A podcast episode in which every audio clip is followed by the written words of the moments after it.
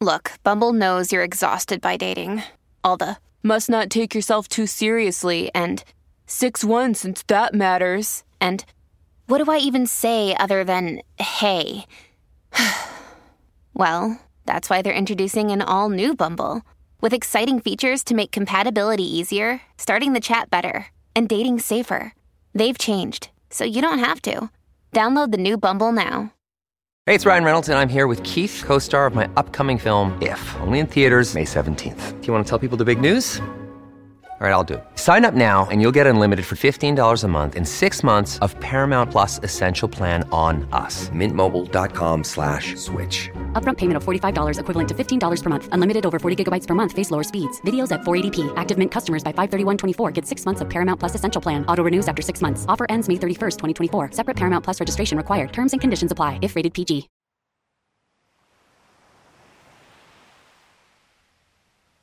Hola de nuevo. ¿Cómo estás? Espero que muy bien. Estamos acostumbrados a oír hablar del calentamiento global. Y no, no es un invento de los científicos, como todavía afirman algunos. Es una realidad tangible. Y a la vista está. Otros aseguran que el clima se está calentando, pero de forma natural dado que de alguna manera es lo que toca. Bueno, sí y no. Es cierto que el clima de nuestro planeta es cíclico y que en estos momentos tiende a calentarse, puesto que estamos en un periodo interglacial, es decir, en un periodo menos frío que se ubica entre dos periodos más fríos. El problema es que la acción humana está acelerando el proceso lo cual no es natural, lo diga quien lo diga.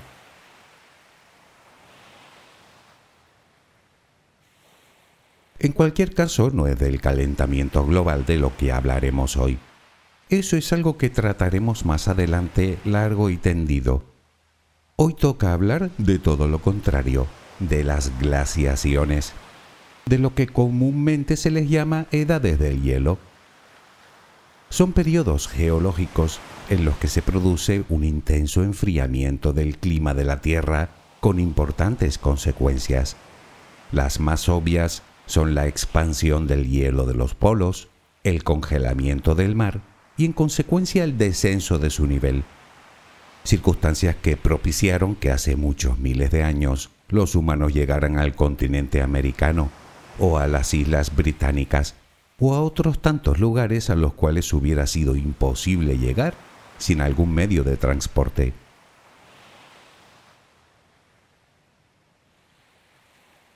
Hoy sabemos que a lo largo de la historia de la Tierra ha habido al menos cinco grandes periodos glaciares y que cada uno de ellos ha durado decenas de millones de años. Sin embargo, a medida que retrocedemos en el tiempo, el estudio de estos se vuelve algo más complicado y el motivo es relativamente sencillo de entender. Cada vez que hay una glaciación, casi siempre ésta borra las evidencias de las anteriores. De hecho, y aunque parezca un contrasentido, estamos atravesando uno de esos periodos. Sí, estamos en medio de una glaciación. Sé que no lo parece, pero tiene su explicación.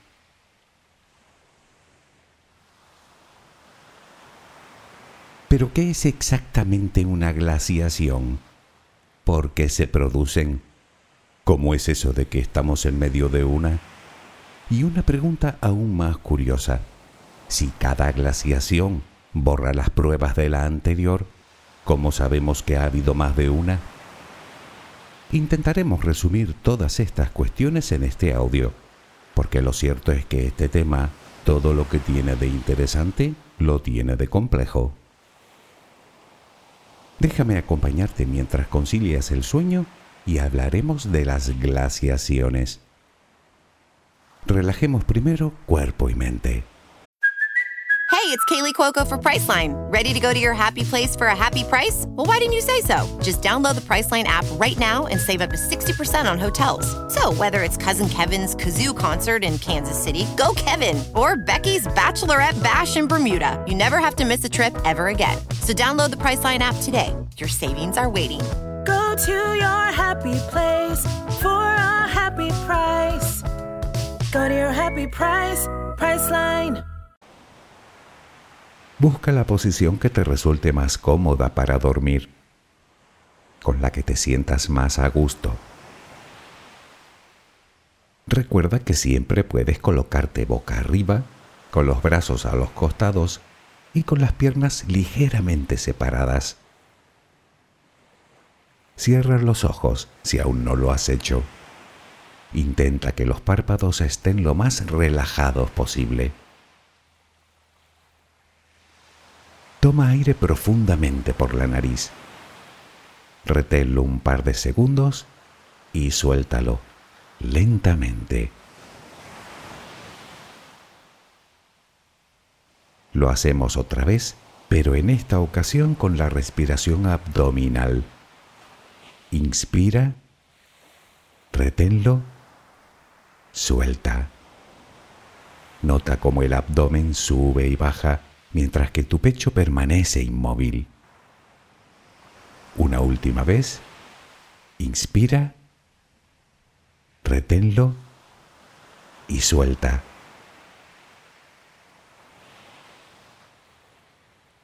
Ahora intenta visualizar el aire que inhalas como si fuera luz. Con cada inspiración entra un poco de luz en tu interior y con cada exhalación sale todo lo que intoxica tu vida, todo lo que contamina tu mente y tu espíritu. Inhalas luz, exhalas malos pensamientos, preocupaciones, estrés, ansiedad. Cada vez tu cuerpo se va inundando más y más de esa luz blanca, serena, purificadora. Poco a poco cada rincón de tu interior se va iluminando hasta que te conviertes en luz. Todo tu cuerpo es luz. Continúa respirando normalmente, sin forzarlo, a tu propio ritmo. Inhalas luz, exhalas luz.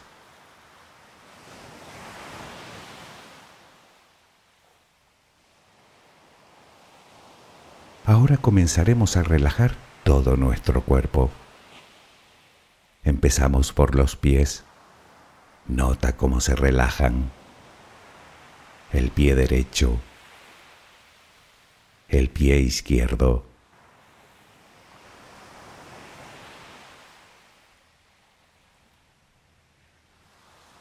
Centra tu atención ahora en las piernas. Siente su peso. Tobillos, pantorrillas, muslos. Nota cómo se relajan. Pierna derecha. Pierna izquierda. Ambas quedan completamente relajadas.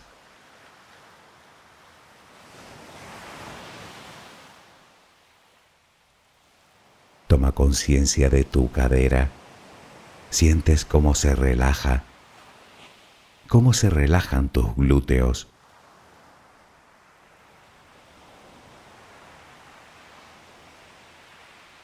Piensa ahora en tu abdomen que sigue balanceándose con cada respiración.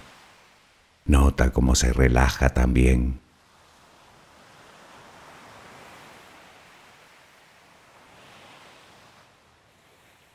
Tu pecho que permanece inmóvil también se va relajando.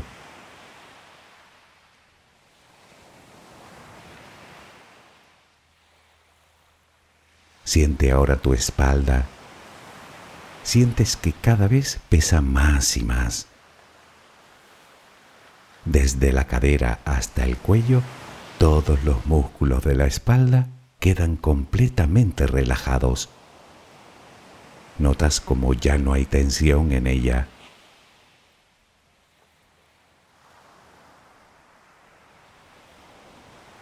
Notas los hombros que lentamente se van relajando también. Nota cómo caen.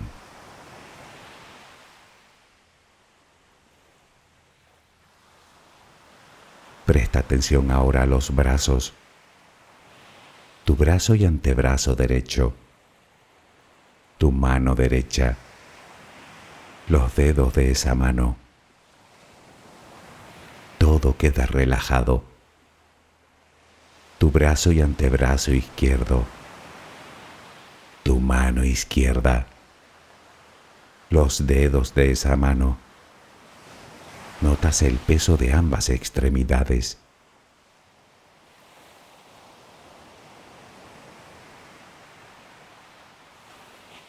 Dirigimos ahora nuestra atención al cuello. Visualízalo. Notas cómo los músculos se van relajando también.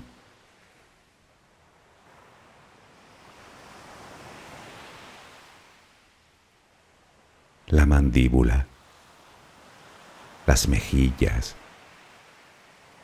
los labios, la frente, el cuero cabelludo. Todo queda completamente relajado.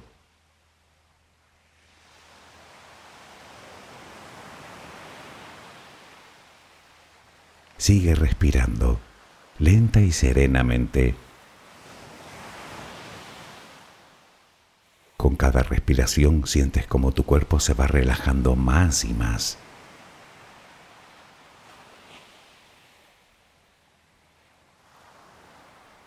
Siente cómo resplandeces de paz, de bondad, de gratitud, de calma, de compasión, de amor.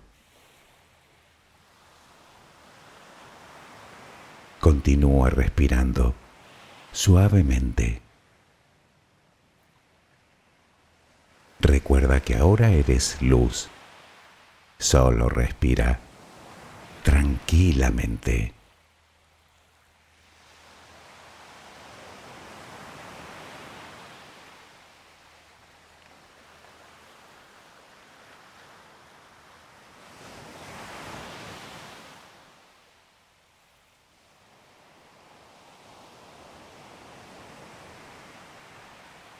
En el colegio estudiamos que las estaciones, primavera, verano, otoño e invierno, se deben a la inclinación del eje de rotación del planeta, actualmente de unos 23,5 grados, y a la rotación de este alrededor del Sol. Y es cierto. Lo que ocurre es que no es lo mismo hablar de tiempo atmosférico que hablar del clima. El primero nos lo cuentan cada día los meteorólogos en los informativos. El segundo abarca periodos de tiempo muchísimo mayores que unos simples días, o unos meses, o incluso unos pocos años. Cuando hablamos del clima, hacemos referencia a periodos de tiempo que van desde miles de años a decenas de millones. Tiempo suficiente para que se produzcan cambios de todo tipo que pueden influir decisivamente en la temperatura de nuestro planeta.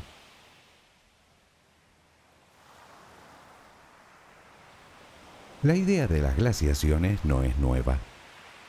Haciendo un rápido resumen, al principio se creía que la Tierra había empezado su existencia siendo un mundo extremadamente caliente y que se había ido enfriando paulatinamente desde su creación hasta crear el clima suave de nuestros días. Y era verdad, pero a medias. En el siglo XVIII, algunos naturalistas comenzaron a intuir que algunas partes de la Tierra habían estado cubiertas de un grueso manto helado tiempo atrás, aunque sin saber el motivo. La creencia hasta ese momento era que en algún momento del pasado la Tierra había tenido un clima mucho más riguroso y que poco a poco se había ido calentando hasta la actualidad. Tampoco era mentira, pero tampoco era toda la verdad.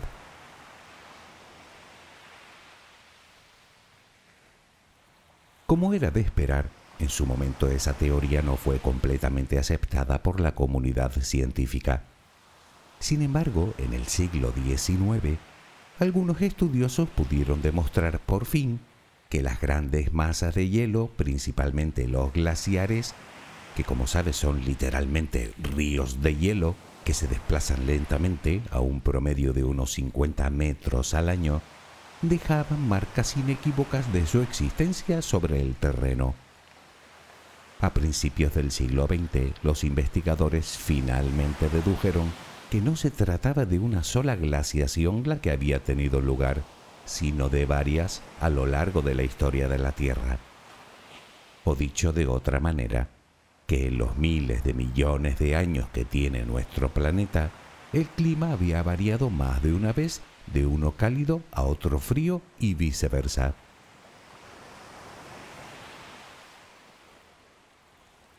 En cualquier caso, antes de seguir debemos hacer un paréntesis para hacer una aclaración. Como acabamos de comentar, las glaciaciones son largos periodos en los que el clima de la Tierra se vuelve más frío. Sin embargo, las glaciaciones a su vez se pueden dividir en dos periodos que se alternan. Tenemos el periodo glacial, propiamente dicho, en el que las temperaturas se vuelven más extremas, y periodos en el que las temperaturas se vuelven más templadas, llamados periodos interglaciares. Precisamente en estos momentos nos encontramos dentro de una glaciación que empezó hace poco más de dos millones y medio de años y dentro de esta en un periodo interglacial. La última vez que el clima se recrudeció fue hace unos 110.000 años. Unos 100.000 años más tarde, hace entre 10 y 12.000 años, el frío comenzó a remitir, dando paso a un periodo interglacial, en el que el clima se fue volviendo paulatinamente más templado. Lo que ocurre es que en los últimos 150 años, la actividad del ser humano ha incrementado la velocidad a la que debe ocurrir dicho fenómeno.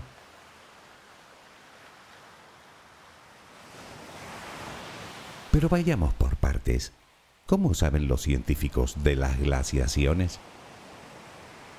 Bueno, si algo tienen las glaciaciones es que dejan gran cantidad de huellas en el terreno, principalmente los glaciares, ya que estamos hablando de miles y miles, si no millones de toneladas de hielo que erosionan las rocas y en general todo el paisaje de forma muy particular debido a la presión y a la abrasión.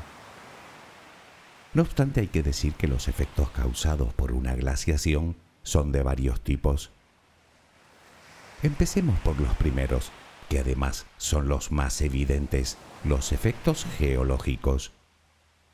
Tenemos los valles glaciares, que vienen a ser enormes surcos en forma de U por donde un día circularon los glaciares. A veces los glaciares surcan por dos valles paralelos y dejan en medio una arista a modo de cuchillo en las cumbres de las montañas. Es lo que llaman aristas glaciares. Tenemos también las llanuras aluviales o los fiordos en las costas o los llamados horst, que son elevaciones del terreno entre dos fallas producidas cuando el hielo desaparece.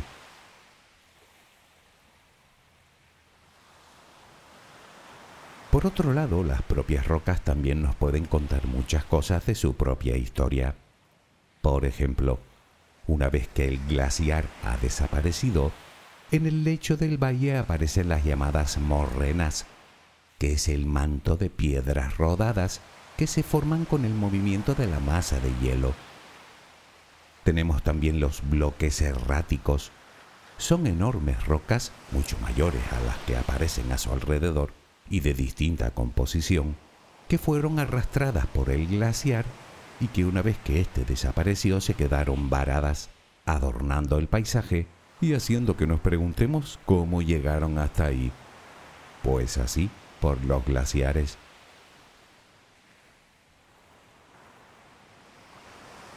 Tenemos también los llamados drumlins. Son pequeños montículos de rocas redondeados, completamente lisos, que recuerdan el lomo de una ballena y que fueron modelados por un glaciar.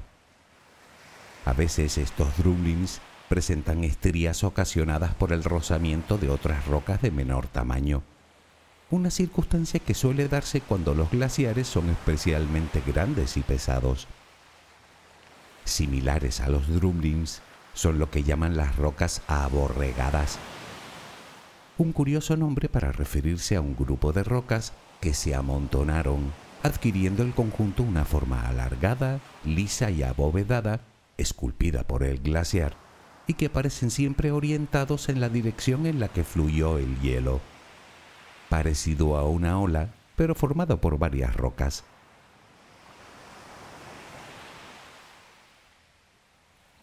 Estos serían los efectos geológicos más importantes que dan pistas inequívocas que durante al menos un tiempo existieron grandes y pesadas masas de hielo.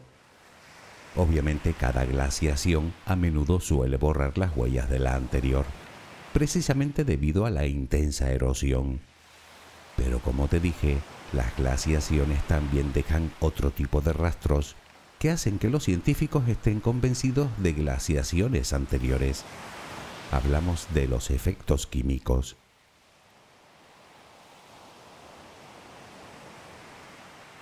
Los efectos químicos producidos por los glaciares son principalmente variaciones en la proporción de isótopos en las rocas sedimentarias y en los núcleos de hielo que podemos encontrar en lo que llaman las nieves perpetuas, es decir, en los lugares donde la nieve no desaparece año tras año al llegar el verano, por ejemplo en los polos o en las cumbres más altas del planeta.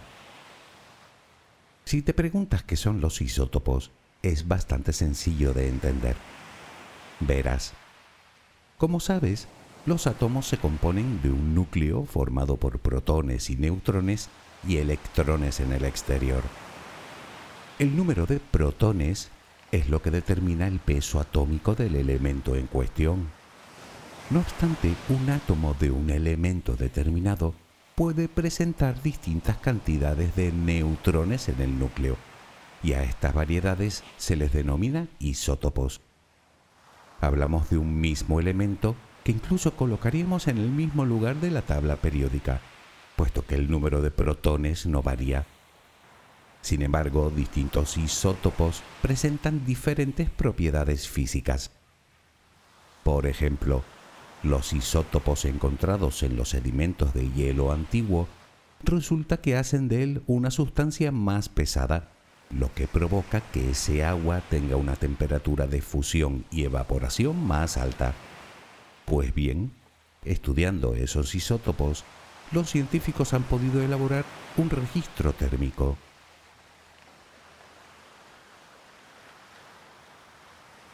Por último nos quedan los efectos paleontológicos, que se basan en la distribución geográfica de los fósiles. Obviamente cuando hablamos de glaciaciones nos referimos a cambios muy drásticos en la temperatura. Esto hace que muchos organismos deban adaptarse al frío. A otros no les queda más remedio que emigrar hacia latitudes más meridionales, dando lugar a importantes movimientos biogeográficos y generando lo que llaman refugios glaciares. Pero también hace que otras muchas especies se extingan, llegando incluso a producir auténticas extinciones masivas y dejando tras de sí grandes cantidades de material orgánico y en consecuencia enormes capas de sedimentos.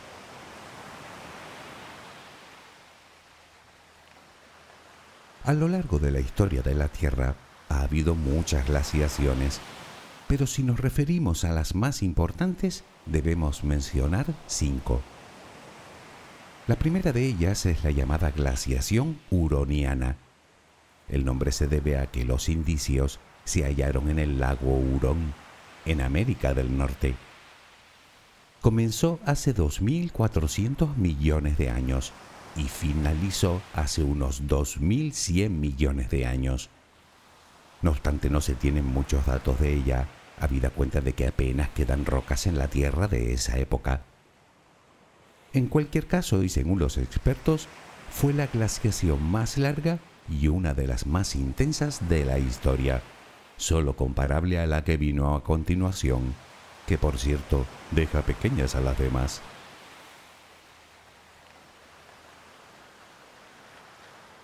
Seguro que has escuchado o habrás leído algo sobre la teoría de la Tierra bola de nieve. Pues esta es la siguiente. Se cree que fue la más intensa de todas.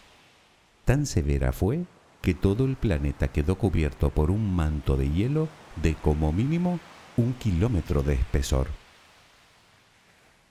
Su nombre técnico es glaciación Sturdian-Varangian, aunque se le conoce como el periodo criogénico tuvo su inicio hace unos 850 millones de años y finalizó hace unos 635 millones de años, justo cuando comenzó lo que llaman explosión cámbrica, en la que se dio la repentina aparición de un gran número de seres pluricelulares, entre ellos muchos de los principales grupos de animales de la actualidad.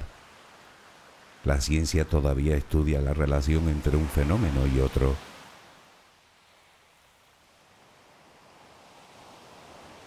La siguiente glaciación es la que llaman la andina sahariana. Comenzó hace unos 450 millones de años y finalizó hace 420 millones de años, durante los periodos ordovícico y silúrico. Se trata de la más breve de las glaciaciones principales y aún así logró congelar Brasil y parte de África. La cuarta de las glaciaciones principales es la llamada glaciación Karoo. Se inició hace unos 360 millones de años y finalizó unos 100 millones de años después, entre los periodos carbonífero y pérmico.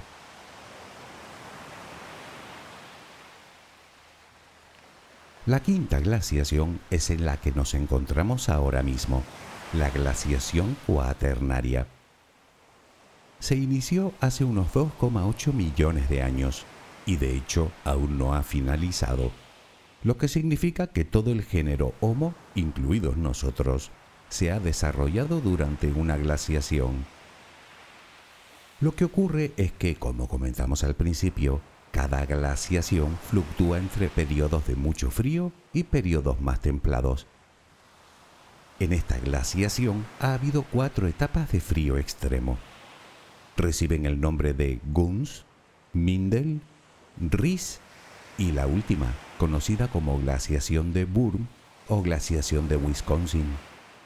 Justo la que se inició hace unos 110.000 años y finalizó entre 10 y 12.000 años atrás. Es esta última a la que nos referimos cuando hablamos de la edad del hielo, cuando habitaron los mamuts o los rinocerontes lanudos o los neandertales, y es también el periodo en el que el Homo sapiens se dispersó por todo el mundo.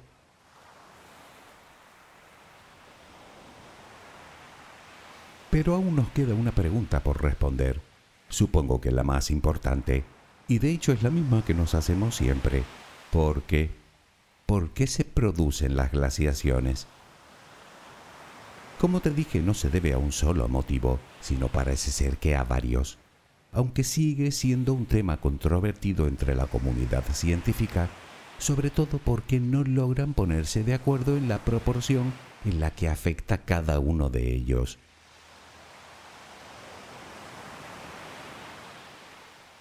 Uno de los motivos, evidentemente, es la composición de la atmósfera, algo que estamos comprobando en estos momentos.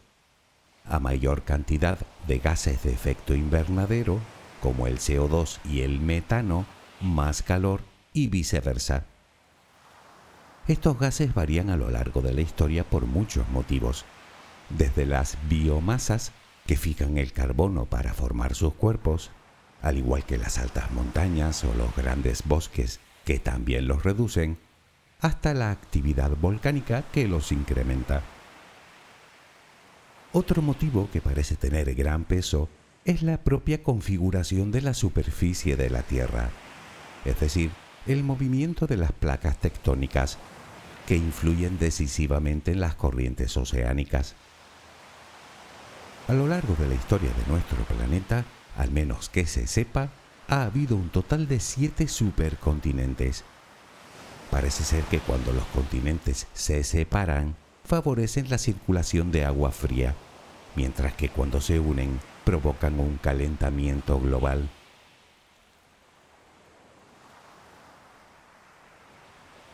Hay que tener en cuenta que existen determinadas circunstancias que pueden favorecer el enfriamiento de las temperaturas, como por ejemplo lo que llaman el albedo, que es un término que se utiliza en física para referirse a la proporción entre la energía luminosa que incide en una superficie y la que se refleja.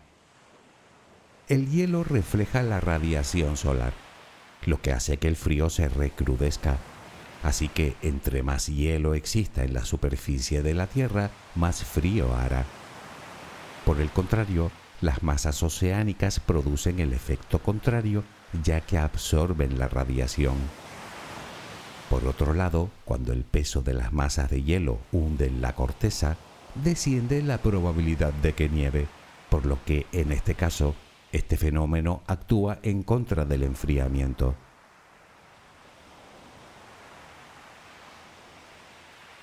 También debemos tener en cuenta las variaciones en la actividad solar, lo cual afecta directamente en la cantidad de radiación que incide sobre el planeta, lo que también influye en el desequilibrio de las temperaturas. Otro motivo, aunque menos evidente, podría ser la propia posición del sistema solar dentro de la galaxia, que como sabes se cruza cíclicamente a través de uno de sus brazos lo que produciría una variación en la radiación cósmica que recibimos y que a su vez repercutiría sobre las capas altas de la atmósfera, desestabilizando el clima. Otra de las razones podría ser el impacto de grandes cuerpos, como meteoritos o cometas, que levantan inmensas nubes de polvo que cubren la Tierra, disminuyendo la radiación solar, provocando un severo enfriamiento del clima.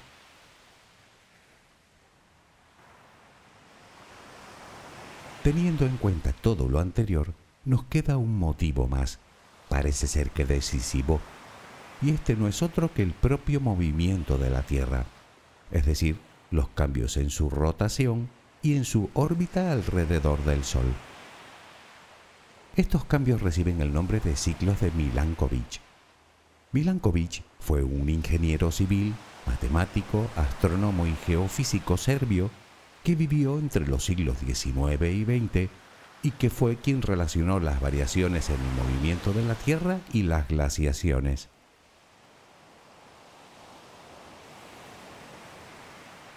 Puede dar la impresión de que nuestro planeta siempre gira alrededor del Sol de la misma manera, pero en realidad no es así. De hecho, se parece más al movimiento de una peonza para empezar, la Tierra sufre un movimiento de cabeceo u oscilación que completa el ciclo cada 26.000 años. Me explico. Si trazaras una línea recta perpendicular al norte magnético de la Tierra, con el tiempo verías que dicha línea describe un círculo en el cielo. Con otras palabras, el norte de la Tierra no siempre apunta hacia la estrella polar, sino que va variando en un ciclo que dura 26.000 años. Por otra parte, la inclinación actual de nuestro planeta es de 23,5 grados, pero esto tampoco es eterno. Existe una variación de 2 grados cada 41.000 años, es decir, que oscila entre los 22 grados y medio y los 24 grados y medio. Por último, la órbita de la Tierra alrededor de la estrella tampoco es siempre la misma. A veces es más circular y a veces es más elíptica, debido a las fuerzas gravitacionales que ejercen el resto de planetas. En este caso, el ciclo completo dura 100.000 años.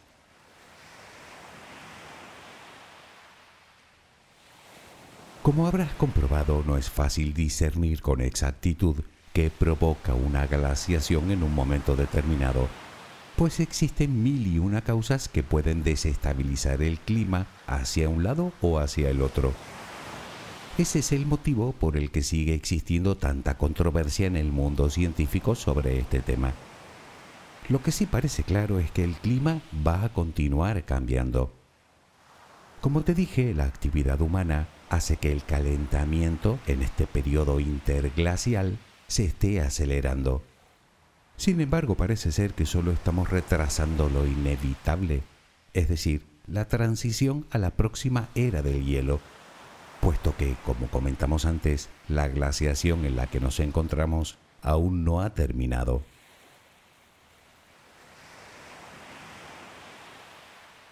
La pregunta es cuándo volverán a caer las temperaturas. Pues según los cálculos realizados por los científicos, dentro de unos 1500 años. Parece ser que dentro de unos 1500 años volverán a aumentar los casquetes polares, al igual que los glaciares alpinos, bajará otra vez el nivel del mar y quién sabe, tal vez podamos ir de nuevo de Europa a Norteamérica dando un largo paseo sobre el hielo. Sí, vale, sería un paseo larguísimo. Lógicamente nadie puede predecir con exactitud lo que ocurrirá dentro de un milenio y medio. Tal vez de aquí a allá ni siquiera existan las fronteras y seamos todos simples ciudadanos del mundo. Bueno, ¿qué? Soñar es gratis, ¿no? Espero que mañana tengas una maravillosa jornada. Que descanses. Buenas noches.